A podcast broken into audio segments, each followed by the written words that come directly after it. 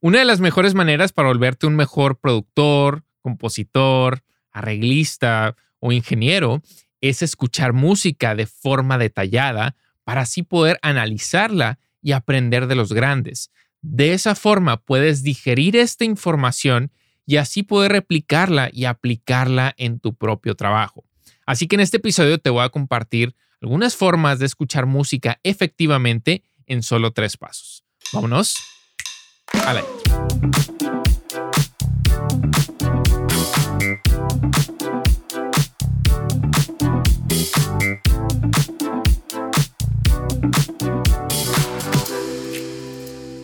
Hey, ¿qué tal? ¿Cómo estás? Bienvenido a este episodio número 31. Yo soy tu host, Héctor John, aquí en el podcast de Audioproducción, en donde en este episodio nos vamos a enfocar en una de las partes más importantes y que a veces como involucrados en la música olvidamos, que es el escuchar música, pero no solamente el escuchar música para disfrutarla, que sin duda alguna eso tiene una gran parte y un gran beneficio, pero sino realmente cómo podemos escuchar música efectivamente para analizarla, para realmente aprender de los grandes, porque no es por nada que nuestras canciones favoritas se han vuelto nuestras canciones favoritas. Hay algo dentro de ellas que funciona para nosotros. Y lo tenemos ahí enfrente, tenemos un libro abierto, es simplemente saber cómo escuchar música, cómo utilizar nuestros oídos y nuestra mente efectivamente para que de esa manera entonces podamos hilar, podamos enlazar toda esa información y así eventualmente poder aplicarla en nuestro trabajo y poder emular a los grandes productores, a los grandes arreglistas, a los grandes ingenieros de mezcla o de máster, ¿no? Entonces, ¿cómo es que realmente tenemos que escuchar música, no?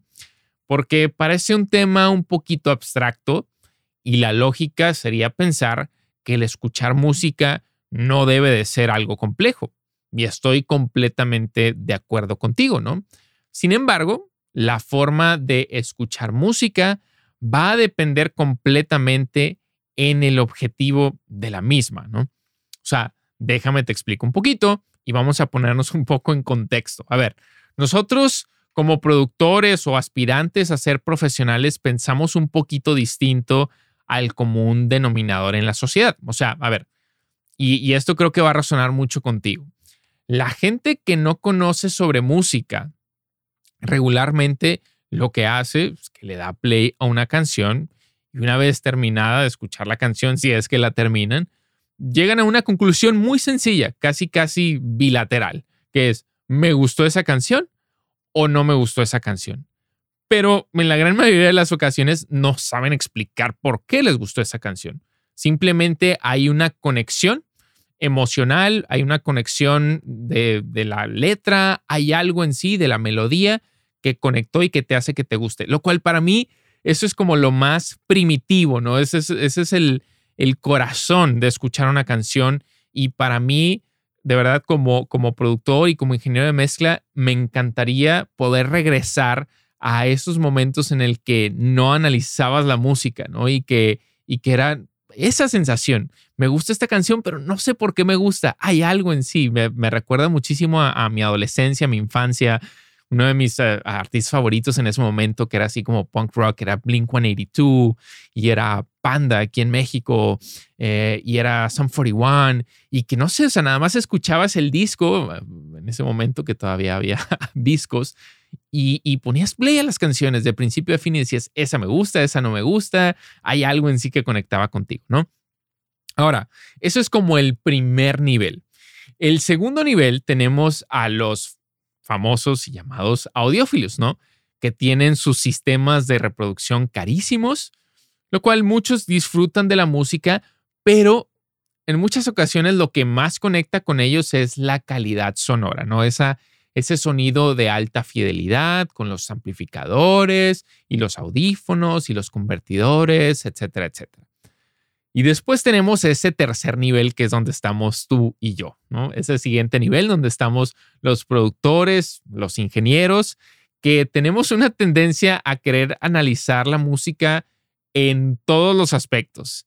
Y esto, a mi forma de ver, es completamente necesario si tenemos como objetivo entender qué es lo que compone o pues sí, o sea, de qué se forma una, una buena producción, una buena composición, un buen arreglo y, una buena, buena mezcla. O sea, ya no estamos escuchando música solamente como para disfrutarla, sino que lo estamos analizando con ese objetivo, ¿no? O sea, de, de tener más información para nosotros, para así poderla aplicar en nuestro trabajo, porque estamos aspirando a ese siguiente nivel, siempre estamos aspirando a ese 1% más.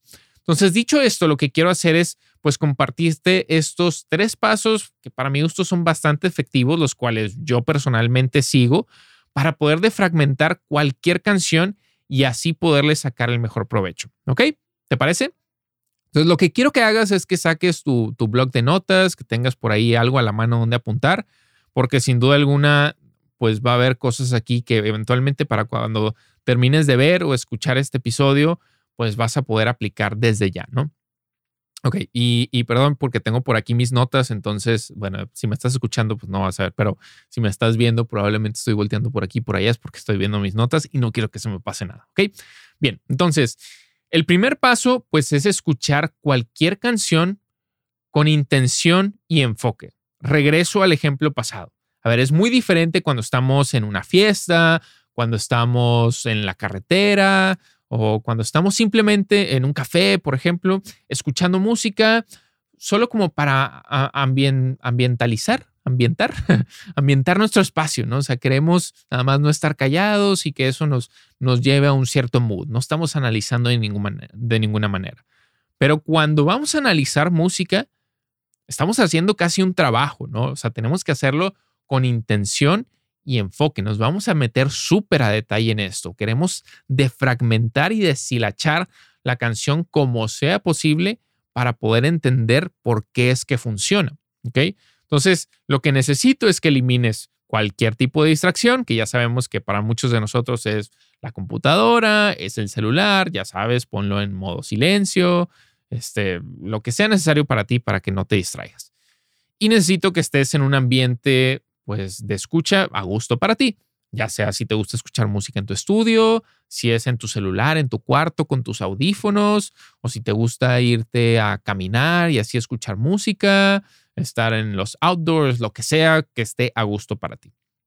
Ahora, aquí el objetivo es que escuches la canción de principio a fin por lo menos dos veces. O sea, eso creo que es lo mínimo. Si puedes más, obviamente más.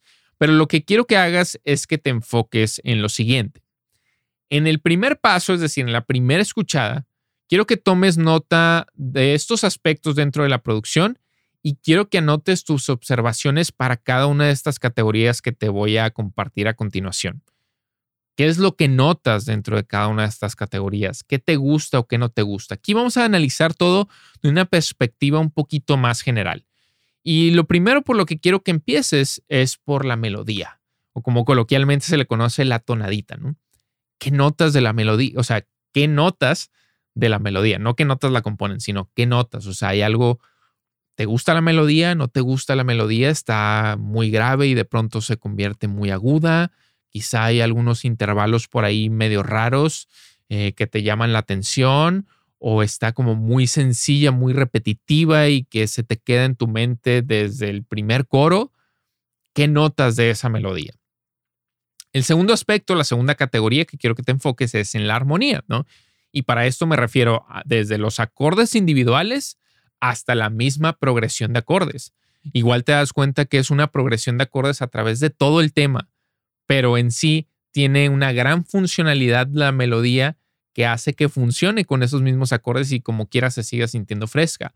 Quizás son acordes muy básicos, quizás una progresión muy básica o a veces quizá tiene sustitutos de acordes y está como más jazzy, tiene algunas eh, tensiones, lo que sea que notes por ahí, ¿no? ¿Qué te llama la atención? La tercera categoría es el ritmo, ya sea el beat o lo que conocemos con el groove, ¿no? ¿Qué te hace sentir el groove? Te hace moverte de izquierda a derecha, te hace moverte de adelante hacia atrás, de atrás hacia adelante, te hace mover la cabeza, te hace como que querer bailar o te hace sentirte en un mood como más a gusto, más laid back. Em, está como, se siente un poquito más apresurado, se siente más hacia atrás, cómo amarra el beat con el bajo, todo este tipo de detalles. En la siguiente categoría es que te enfoques en la forma y en la estructura, ¿no?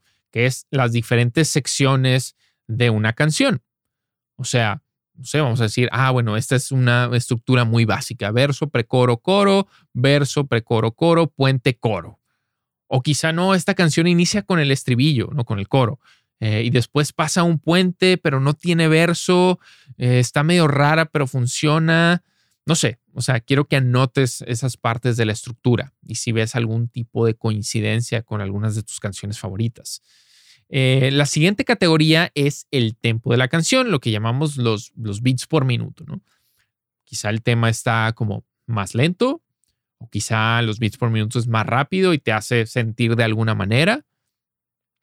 El siguiente es el timbre de la canción, es decir, las diferentes cualidades que escuchas en los diferentes sonidos. El timbre es, suena esto muy opaco, suena esto más brillante, suena esto más alejado, eh, suena como con ausencia de graves, no sé, o sea, los timbres de los diferentes sonidos y cómo se perciben dentro de la canción.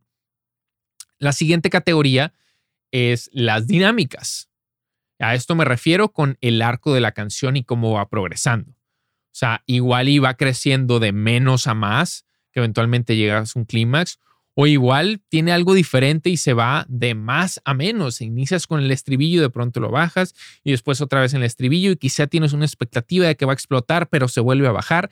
¿Cómo va ese arco de la canción y cómo va conectando contigo como escucha? Y por último, en esta primera escuchada, quiero que te enfoques en la parte de la mezcla, ¿no? Las cualidades sonoras de la mezcla en general. Oye, esta mezcla suena como un poquito más delgadita, o esta mezcla suena como grande y bastante punchy, suena mm, abierta, eh, la voz suena como supernatural y presente, tiene esa claridad, o no, esta canción suena como más comprimida, suena más agresiva. ¿Qué es lo que percibes de la mezcla? Como te digo, en esta primera escucha es, es algo más general. Aún no quiero que te enfoques en las partes minuciosas o en los pequeños detalles. Eso va a venir en la segunda o en la tercera escucha. Probablemente vas a tener que escuchar más veces cuando vas empezando porque tus oídos todavía no están tan desarrollados y todavía no tienes esa habilidad como para poder cernir o para poder identificar estos elementos. No pasa nada, lo, que sea necesario. Conforme va pasando el tiempo te vas a dar cuenta que lo vas a poder hacer más rápido. Entonces en la segunda escuchada quiero que te enfoques en dos o tres elementos que te resaltaron en esa primera escuchada y quiero que te hagas las siguientes preguntas. Normalmente estos elementos que te resaltan en cualquier producción, ya sea la guitarra, ya sea la voz, ya sea un cinte, ya sea un snare, lo que sea, terminan siendo los elementos más importantes, que es si, si, si el ingeniero de mezcla o el productor arreglista hizo buen trabajo, pues vaya, hicieron notar estos elementos, ¿no? Entonces, ¿por qué es que te resaltaron estos elementos? ¿Y qué es lo que hace que estos elementos sean únicos? ¿Ok? Cómo son utilizados estos elementos dentro de la canción y cuál es su función en el arreglo. Por eso te digo, o sea, igual puede ser, no, no necesariamente tiene que ser un elemento primario. O sea, igual y de pronto fue una línea de órgano por ahí que rellenó algún espacio y se volvió un hook melódico y esa es su función dentro del arreglo. O igual es simplemente la voz, la cercanía, la interpretación. sí, es el elemento más importante. En el instrumento donde se compuso la canción. Quizá fue la guitarra, quizá fue un piano y la tesitura, la forma de interpretar el piano. ¿Qué fue lo que te llamó la atención de eso? Em, y la otra pregunta que quiero que te hagas es si estos elementos son repetidos en la canción, si puedes determinar algún patrón. Quizá esa guitarrita que te llamó la atención aparece solamente en los estribillos y tiene una cierta melodía. Eh, o quizá la parte percusiva aparece y desaparece o va cambiando a través de las diferentes secciones. ¿Cómo es que el productor o el arreglista está utilizando estos elementos a su favor? Bien, entonces todo eso va dentro del primer paso y como te digo, puede ser una escuchada, dos escuchadas, tres escuchadas, cinco, siete, lo que sea necesario para ti, no te preocupes, ¿ok? Ahora, con esto pasamos al segundo paso. Y para este segundo paso, quiero que nos enfoquemos mucho más en la parte de la melodía, porque también tenemos que entender por qué conecta con nosotros una canción. Regularmente siempre pues es la parte de la melodía lo que hace que funcione, ¿no? Como bien se conoce en la música y lo dice Quincy Jones y lo dicen muchas otras personas, la melodía es rey sobre todas las cosas. Melody is king. y es de extrema importancia entender y conocer por qué es que una melodía funciona o no funciona. Y al final el objetivo de una buena melodía es que sea memorable, ¿no? O sea, que se quede en repetición en la cabeza del escucha. Un ejemplo súper claro, y ya lo he compartido en otras ocasiones, es las canciones de bebé, ¿no? Esas lullabies, esas canciones que son súper básicas, pero que al final de cuentas es esa repetición de las melodías sencillas que te hace que todo el día las estés cante y cante y cante y cante y cante. Ese es el objetivo de una melodía. O sea, quieres que esa canción se quede engranada en el, en el cerebro, en la cabeza del escucha, que la tengan en repetición todo el día. No saben por qué, pero funciona. Entonces, déjame te comparto algunos tips para que puedas entender mejor en la melodía, ¿no? O sea, lo primero que quiero que hagas es que te enfoques en la melodía por secciones. Quizá empieza por el verso, después por el precoro, después por el coro, etcétera, ¿no? O sea, pero vete por partes para que no se te haga tan complicado. Y lo que quiero que hagas es que abras un piano virtual. ¿Cómo que Héctor, un piano virtual? Y ah, estamos, estamos trabajando, ¿no? Estamos, estamos metiéndole ganas a nuestro trabajo en desarrollar nuestras habilidades y entender por qué funcionan las cosas. No es así tan sencillo. Por eso te decía, depende del objetivo de la misma, de, que, eh, de cuál es el objetivo escuchar música, ¿no? Entonces, lo que quiero que hagas es que abras un piano virtual, un teclado y que intentes replicar la melodía. Si sabes escribir partitura, hazlo. Si no, pues normalmente el mismo DAW ya te pueden dar una, una partitura al grabar la melodía. Y lo que quiero que hagas es que analices los intervalos entre cada una de las notas, es decir, la distancia que hay dentro de la escala entre cada una de estas notas, dependiendo de la tonalidad.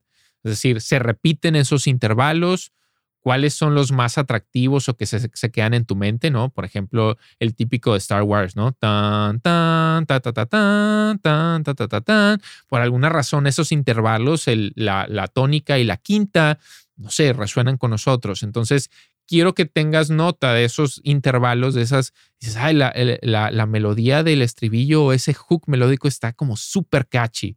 Se queda conmigo en mi mente. A ver, déjame analizo los intervalos, ¿por qué es que está funcionando? Ah, ¿dónde he escuchado ese intervalo en otras canciones? Ah, aquí. Y entonces puedes empezar a, hilar, ¿no? Puedes empezar a enlazar. Y lo que quiero que hagas es que analices esos intervalos y coincidencias entre melodías, porque eso te va a ayudar a entrenar tus oídos a que eventualmente salga más espontáneo en tu trabajo, ¿no? Eso regularmente pues es si tú estás, si te gusta componer, ¿no? Y si quieres entender por qué esas composiciones son tan grandes. Hey, ahorita rapidísimo regresamos al episodio que estoy seguro que estás disfrutando muchísimo, pero antes de eso quiero regalarte algo que estoy seguro que te va a encantar y te va a beneficiar muchísimo, sobre todo si estás interesado en la parte de la mezcla. Entonces, si apenas vas empezando como ingeniero de mezcla, quizá todavía como que no te sientes tan seguro, tan a gusto con tus resultados. Probablemente todavía como que tienes una mezcla que te sale más o menos y tienes otra mezcla que de pronto no sabes ni qué estás haciendo ahí, ¿no? Y se siente feo, ¿no? Dices, estoy avanzando, no estoy avanzando, ¿qué es lo que me hace falta? Yo te lo puedo regalar, literal. Y lo que te hace falta es un sistema, un sistema que sea repetible a través de cualquier género, para que de esa forma ese sistema lo puedas ir puliendo y lo puedas ir desarrollando y que te funcione una y otra y otra y otra vez, ¿no? lo que quiero hacer es regalarte mi guía de los cinco pasos para lograr una mezcla, exitosa. Eh, lo único que tienes que hacer, ya sea, si no estás escuchando, bueno, te voy a dejar un link, ¿no? Pero lo que tienes que hacer es visitar la página cursos.audioproducción.com, diagonal guía de mezcla. Ahí pones tus datos. Eh, te va a llegar la guía por correo, que es un, un PDF, y te va a llevar a través de cada uno de estos cinco pasos que están súper sencillos para que empieces a hacer de tus siguientes mezclas tus mejores mezclas. Pero también quiero ofrecerte otra cosa, ¿no? Que este ya es un poquito más intermedio, más avanzado. O sea, si ya estás en ese punto como ingeniero de mezcla, que dices, ok, ya me siento gusto con lo que estoy haciendo, pero quiero dar ese 10, 15% extra, llevar mis mezclas al siguiente nivel, te quiero compartir el sistema que a mí personalmente me cambió la vida por completo y del cual voy a estar hablando también más adelante en el episodio, que es el sistema de mezcla Browerize, ¿no? Eh, este sistema desarrollado por Michael Brower, uno de los ingenieros eh, de mezcla más exitosos eh, a nivel mundial. Y, y, es un sistema que de verdad me cambió mi vida profesional por completo.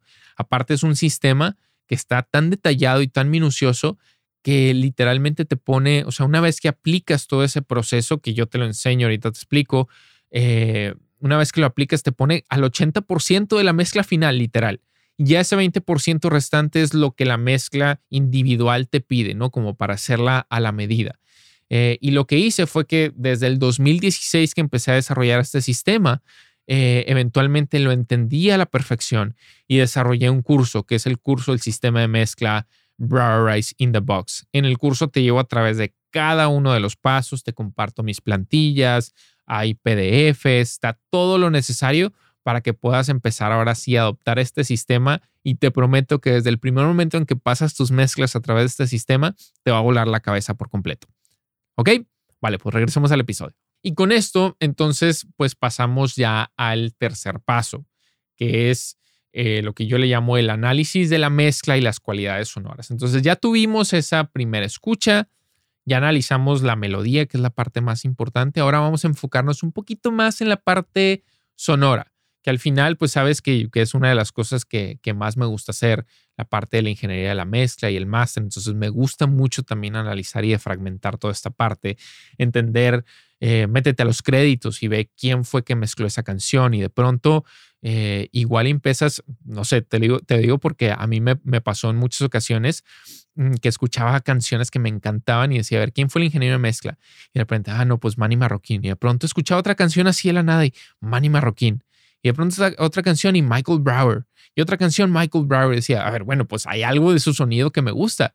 Y entonces pues empecé a meterme a tutoriales, etcétera, entender por qué es que me gustaba su trabajo, ¿no? Y ahí fue donde empecé a estudiarlos mucho más a profundidad. Entonces lo que quiero que hagas ahora es que cambies tu atención de los elementos musicales, ¿no? Los elementos individuales, que si la guitarra, el piano, la voz, y ahora quiero que te enfoques en las, más bien en las cualidades sonoras de la mezcla, ¿no? ¿Cuáles son los colores sonoros en la mezcla? ¿Te suena que más o menos tiene, podemos eh, tener como sinónimo el, timbre, ¿no? O sea, ¿te suena brillante? ¿Te suena muy oscura? ¿Te suena medio sucia y agresiva? ¿O te suena muy claro y definido todos los elementos? Quizás se siente una producción como muy ocupada o quizás se siente una, una producción como mucho más abierta y eso permite que haya mucho más claridad en la mezcla.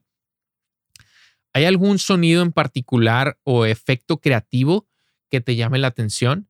Pronto, oye, se escucha ahí como un, no sé, un delay o un flanger o un phaser o un tipo de efecto en reversa por ahí medio raro que me encantaría poder entender cómo es que lo hicieron, ¿no? No sé, ¿hay algo que quizá te llame de eso? quiero que también apuntes el cómo encuentras el balance en la mezcla. Y eso, acuérdate que es la parte más importante, podríamos decirlo, o sea, en, cuestión técnica, ¿no? Es la parte más importante de la mezcla. De eso se trata la mezcla, el balancear a los diferentes elementos que tenemos dentro de un arreglo musical en contexto de acuerdo al objetivo que se quiera lograr del artista, ¿no? O sea, de acuerdo a cuáles son los elementos más importantes. Entender cuál es el instrumento que te resalta más, y si lo movieras ese instrumento que te resalta más, cambiaría la perspectiva de la canción. Eso es clave.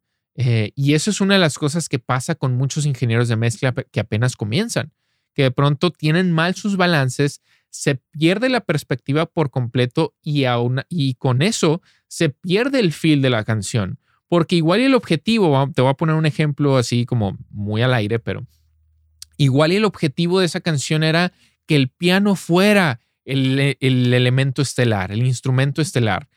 Y de pronto tú como ingeniero de mezcla resaltaste las guitarras. Pues ese ya no es el objetivo, ya se perdió esa esencia de la canción, que era algo más melancólico, quizá no tan agresivo.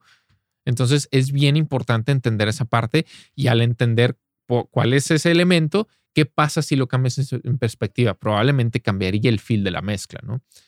Em, lo siguiente es cómo defines los tres planos en la mezcla, ¿no? El plano trasero y frontal, la apertura y la altura de la mezcla, ¿no? Entonces, el plano trasero y frontal normalmente se consigue con reverberación. ¿Cuáles son los elementos más cercanos o más alejados que tienes?